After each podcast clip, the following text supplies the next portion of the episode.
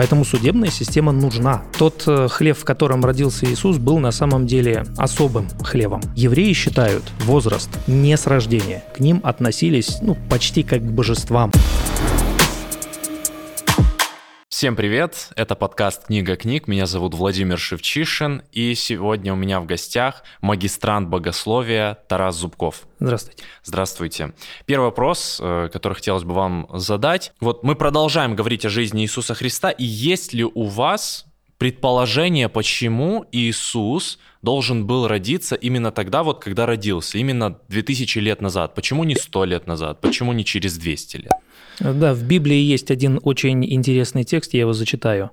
«Но когда пришла полнота времени, Бог послал Сына Своего Единородного, который родился от жены, подчинился закону, чтобы искупить подзаконных, дабы нам получить усыновление». Есть определенная полнота времени, но в любом случае возникает вопрос, откуда эта полнота и почему именно эта дата. Угу. Тоже прочитаем один текст. Это общение Бога и Авраама. Но суды мои постигнут народ, поработивший их, и твои потомки уйдут оттуда с большим имуществом, а ты с миром отойдешь к праотцам твоим и погребен будешь в старости глубокой. Лишь в четвертом поколении твои потомки возвратятся сюда, ибо преступление амареев, живущих здесь во грехе, еще не достигло своего предела. Для примера мы можем взять учебу. Студент учится, проходит семестр, далее наступает сессия. И студент знает, когда эта сессия наступит, и он mm-hmm. к ней готовится. Также и для народа Божьего было отпущено определенное время, чтобы они могли проповедовать народу, тем народам, которые их окружали, о спасении, о том, что Машиах или Мессия, он придет.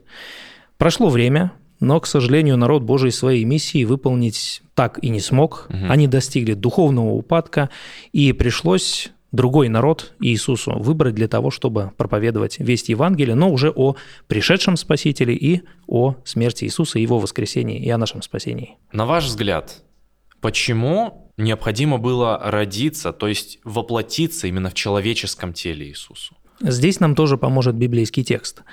Да и все почти по закону очищается кровью, и без пролития крови не бывает прощения. О чем этот текст? Он о том, что прощение мы можем получить, но цена, она одна единственная, через пролитие крови или через смерть. Чтобы я это прощение получил, мне, соответственно, нужно умереть. Но опять, почему мне? В Библии написано, что все согрешили. То есть абсолютно все человечество согрешило, и все мы должны расплатиться своей жизнью. Но Бог предложил нам альтернативу. Он умирает вместо нас, то есть он платит ту же самую цену, которую должны были заплатить мы, но вместо нас. А сделать это можно именно таким образом, чтобы воплотиться, чтобы иметь именно тело. Стать таким же. Да, да. Чтобы пролить кровь, чтобы умереть и, соответственно, чтобы нас спасти. Именно поэтому он не мог появиться именно в Божьем облике, а он пришел именно в человеческом. Но в любом случае дальше вопрос, а что делать мне? Иисус, он пришел, Иисус умер, что же делать мне? Во-первых, нужно признать себя грешником, это самое первое. Второе, нужно попросить прощения у Бога за те грехи, которые я сделал. И причем именно у Бога, не у человека, и это очень важно. Угу. И жить в послушании Богу. И тогда я получаю полное и окончательное спасение. Мы одному из наших экспертов э, задавали вопрос, почему Иисус родился именно в хлеву. Вот интересно услышать вашу точку зрения. Тот э, хлеб, в котором родился Иисус, был на самом деле особым хлебом. Mm. Там выращивали ягнят для храмового служения. Как я уже говорил перед этим... Что-то символичное сейчас. Это наверное. символичное, это храмовое служение, и получается, что человек, он до того, как Иисус Христос пришел в этот мир, он приносил в храме в жертву животных. Животное умирало вместо человека, чтобы человек мог жить. И Господь повелел в Библии, чтобы каждый день, утром и вечером на жертвенники всесожжения приносились как раз животные. Вот эти самые ягнята или агнцы – и мы тоже можем прочитать один текст интересный. «На следующий день видит Иоанн идущего к нему Иисуса и говорит, «Вот Агнец Божий, греху мира сего кладет он конец». И Иисус представлен как раз в образе этого самого агнца или ягненка. Угу. И Христос рождается в том самом хлеву, где рождались ягнята, которые должны были быть принесены в жертву для спасения человека. И Иисус рождается именно там, где рождаются ягнята, смысл жизни которых – это спасение людей. А Иисус пришел для того, чтобы спасти нас. Сильно. Следующий вопрос, который я хотел бы задать. Почему Иисус Христос впервые пошел с родителями на Пасху именно в 12 лет? Почему не раньше? Это на самом деле очень важно. Потому что у евреев существует особый обряд. Он называется бар-мицва или сын заповеди переводится, а также есть бат-мицва, то есть дочь заповеди. Для мальчика это возраст 13 лет и один день, а для девочки 12 лет и один день. У евреев все было, скажем, строго, поэтому даже вот этот один день играл особую роль. И когда наступал этот период, 13 лет и один день, если мы говорим про мальчиков, то необходимо было как раз пройти период бар мицва сын заповеди. И опять, почему все-таки 13 лет? Здесь небольшое сейчас будет отступление, чтобы было понятно, почему именно так. Это э, время или возраст религиозного совершеннолетия, когда ребенок уже начинает понимать все те символические обряды, которые проходили в храме. Он их действительно начинает понимать. Именно осознанный подход. Осознанно. И для него это уже не является чем-то, что он не понимает. Он действительно начинает это понимать, и в это время он становится ответственен сам за свое религиоз, за свою религиозную жизнь. То есть религиозно совершеннолетний человек. Совершенно верно. И в 12 лет, еще вот одна небольшая деталь, евреи считают возраст не с рождения, они его считают с зачатия. То есть, когда рождается так в Китае, ребенок, тоже. Э, не в Китае, а в Корее. Во. И получается, что когда рождается ребенок, ему или 7, или 8, или уже 9 месяцев. Поэтому, когда мы говорим 12 лет, для еврея это уже 13 лет. Евангелист Лука был греком, значит, мыслил как мы, и когда он писал 12 лет, то по-еврейски это как раз уже 13. Угу. И получается, что это тот самый возраст, когда Иисус начал понимать все это обрядовое служение, и именно в этом возрасте он пошел в первый раз на Пасху. Все мы знаем, что у Иисуса Христа были ученики. Петр, Андрей, Иаков, Иоанн – это те люди, которые сразу все оставили и последовали за Иисусом. В наше время, если бы мы так сделали, ну, увидев человека на площади, сразу бы мы все оставили, все свое жилье, всех своих родных и близких и последовали бы за незнакомым человеком, это было бы немного странным. Достаточно ли было для них одной встречи, вот что такого особенного произошло, что они решили последовать за ним? Ну, скажем, даже для того времени это все равно считалось бы немножечко странно. Тоже странно. То есть И так обычно не делали. Не люди. делали. Обычно так не делали. И встреча на самом деле у моря была не первой. И в Евангелии от Иоанна я сейчас зачитаю некоторые тексты. «Мимо них проходил Иисус. Увидев его, Иоанн сказал, «Вот Агнец Божий». Услышав это, эти два ученика пошли за Иисусом. Один из тех двоих, что услышали сказанное Иоанном и последовали за Иисусом, был Андрей, брат Симона Петра. Один из них – это Андрей. Его же называют Андрей Первозванный, потому что именно он первым и пошел за Иисусом. И далее читаем. Он сразу разыскал брата своего Симона и говорит ему, «Представляешь, мы встретили Мессию!» Далее читаем о встрече уже именно Петра и Иисуса. То есть Андрей, Петр, те самые ученики, они встречаются с Иисусом первый раз не у моря, не у лодки. И мы еще читаем. Андрей привел брата к Иисусу, тот посмотрел на него и сказал, «Ты Симон, сын Иоанна, отныне имя твое будет Кифа, что значит камень». Кифа – это камень в еврейском языке, а Петр – это камень в греческом языке. То есть это одно и то же имя, просто разные произношения. И первая встреча состоялась именно здесь. Но когда Иисус проходил по морю, это была уже далеко не первая встреча. Угу. Потому что они могли слышать Иисуса, Каждую субботу Иисус ходил в синагогу, они ходили в синагогу. Периодически Иисусу давали читать из Писаний, он читал, он комментировал, и они слышали его проповеди. Плюс на неделе он ходил, проповедовал. Имя было на слуху. И не просто имя было на слуху, а то, что он говорил. Угу. Это тоже было на слуху. Об этом знали, потому что он говорил по-другому, не так, как учителя религиозные. И эта встреча была, еще раз повторюсь, не первой. Но эта встреча была определяющей. Потому что Иисус хотел, чтобы они были не просто теперь слушателями, а его учениками, которые ходят за ним все, все время и постоянно. В Нагорной проповеди сказано «Не осуждайте, чтобы вас не осудил Бог». Говорит ли это о том, что вообще нужно отменить судебную систему, которая так необходима сейчас? Она действительно необходима, и Бог не отменял судебной системы. И этот текст тоже говорит о том, что ее не нужно отменять. Здесь mm-hmm. речь идет о другом. Опять посмотрим библейский текст. «Во всех городах, которые Господь даст каждому колену, назначьте судей и представников, которые должны судить судом праведным». То есть Господь сам говорит, ставьте судей, судите. Да, важно, конечно, судом праведным. Плюс Бог сам судья, и сейчас Он также судит людей. Поэтому судебная система нужна. О чем же тогда текст? Да, Дело в том, что мы, люди, очень сильно торопимся. Провели один такой небольшой эксперимент в одной из школ Кореи, когда мама приходила забирать ребенка, ребенок приходил весь грязный. Угу у него белая рубашка. Ну, я думаю, мамы могут представить, как они собирают детей в школу, как они все стирают, наглаживают, чтобы все было хорошо. Рубашки только белые, это обязательное условие в корейской школе. И они приходили в грязи. Естественно, какие-то мамы сразу, сразу начинали ругать своих детей, какие-то просто смотрели, пребывали в шоке, даже не знали, что сказать. А потом им показывали – Оказывается, что когда они выходили из школы, их подзывал садовник и просил помочь. Ну, естественно, там была грязь специально устроенная. Ребенок брал горшок цветочный и весь, весь, весь просто вымазывался. И когда выходил, его встречала мама уже с соответствующей реакцией, и мамы понимали, что дети не баловались, а помогали. И они поняли, какой мотив был у их детей – помощь другому человеку. Мы, люди, торопимся. И мы, не видя мотива, не зная мотива, сами делаем вывод. Человек плохой. Угу. Мы даже не говорим, человек поступил плохо. Человек плохой.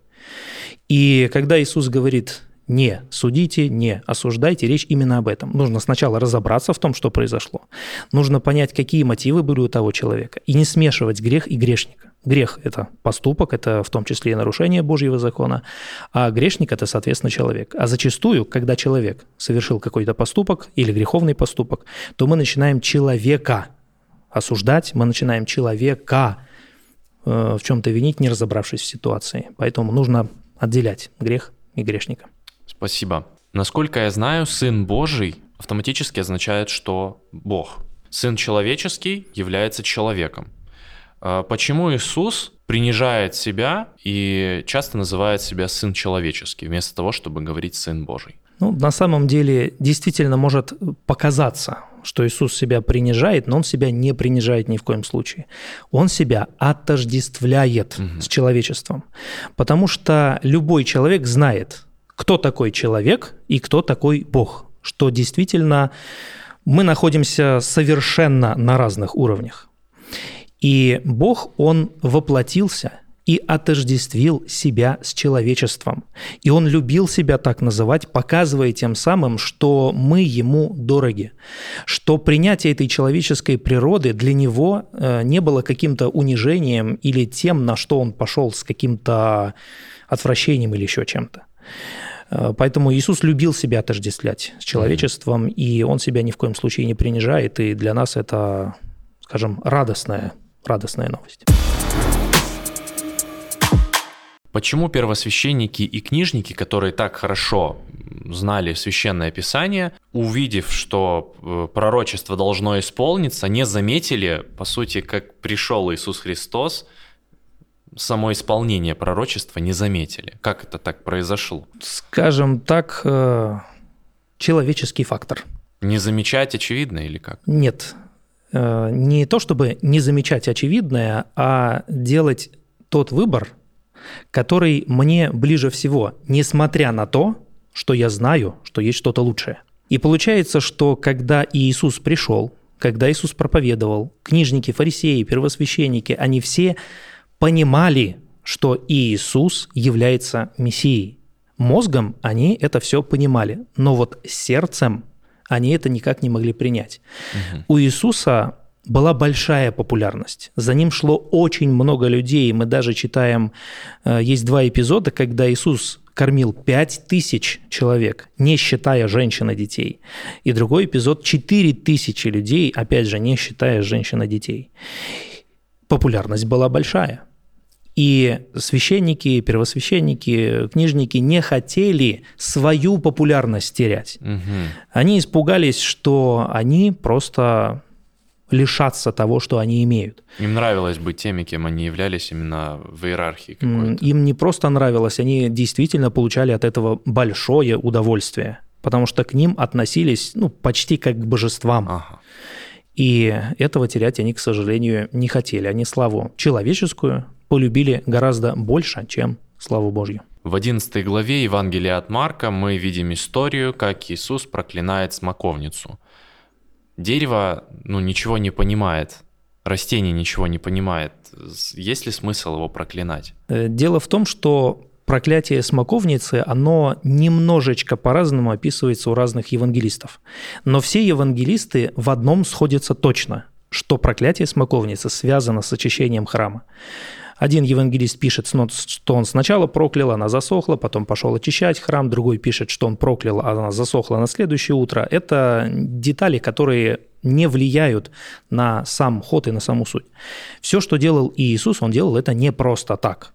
Он не мог подойти и просто проклять, проклясть смоковницу, потому что она ему не понравилась. Нет, Иисус бы это не делал. Э, и все он делал с определенным смыслом. Дело в том, что смоковница – это то дерево, у которого сначала появляются плоды, а потом листья. Угу. И получается, что он, да, он подходит, плодов нет, и он ее проклинает. Когда идет очищение храма, он заходит в храм, а там торговля. Люди не могут слушать Слово Божье, они не могут молиться, потому что там просто идет торговля, идет э, мена денег, которые принимались только в храме, идет мена животных, то есть покупали животных как раз именно для жертвоприношений. И вся вот эта ситуация говорила о том, что те, кто в этом храме были, то есть первосвященники, священники, которые за все это отвечали, им уже не нужно было людей к Богу вести. Точнее, они не хотели людей вести к Богу, а хотели больше наживаться на простом народе. И эта история очищения храма и очищения смоковницы показывает, что народ Божий стал как эта смоковница. Без... С виду. Угу. С виду все хорошо, а плодов нет. Поэтому, когда Иисус проклинает смоковницу, это как параллель того, что его народ, который должен был приносить плоды, он их не приносит. Как я уже говорил э, в самом начале, у них наступил духовный упадок, и они уже дальше не могли исполнять свою миссию. Иисус сказал, что Отец пошлет другого утешителя. Кто же был утешителем ну, до этого момента? Это очень важный вопрос. Утешителем был сам Иисус Христос. Угу. Также зачитаю текст. «Никто никогда Бога не видел, но единственный несравненный Сын, Бог, который у самого сердца Отца открыл его нам». Написано «Бога не видел никто никогда». Бога значит Бога Отца, а явил всем именно Иисус. Возникнуть вопрос может быть, а неужели в Эдеме Адам и Ева не видели Бога Отца? Да, именно так, они не видели Бога Отца. Написано, никто не видел никогда. Не написано никто никогда, кроме Адама и Евы. Угу. Вот такого в тексте нет. Никто не видел никогда. То есть даже ангелы? Про людей. Только про, Речь а, идет про, про людей. людей. Именно про людей. И получается, что именно Иисус был тем, кого все видели. Моисей в горящем кусте, Моисей на горе Синай, получая заповеди. То есть Иисус разговаривал с Моисеем из куста, на Синае, и когда давал заповеди. И другие встречи, которые были на протяжении истории Ветхого Завета, там являлся именно Иисус Христос. Именно Он и является этим самым утешителем. Но так как Он воплотился, и теперь Он находится на небе, продолжает наше спасение, то нужен другой утешитель. И Господь, Отец, отправляет другого утешителя. Поэтому этим утешителем всегда был Иисус. Перед тем, как закончить наш подкаст, хочу напомнить, дорогие друзья, что вы можете зайти на наш сайт книгакниг.инфо и пройти курс, который поможет вам более э, подробно изучить Библию. И напоминаю, что совсем скоро выйдет курс нашего эксперта, который называется «Жизнь Иисуса Христа».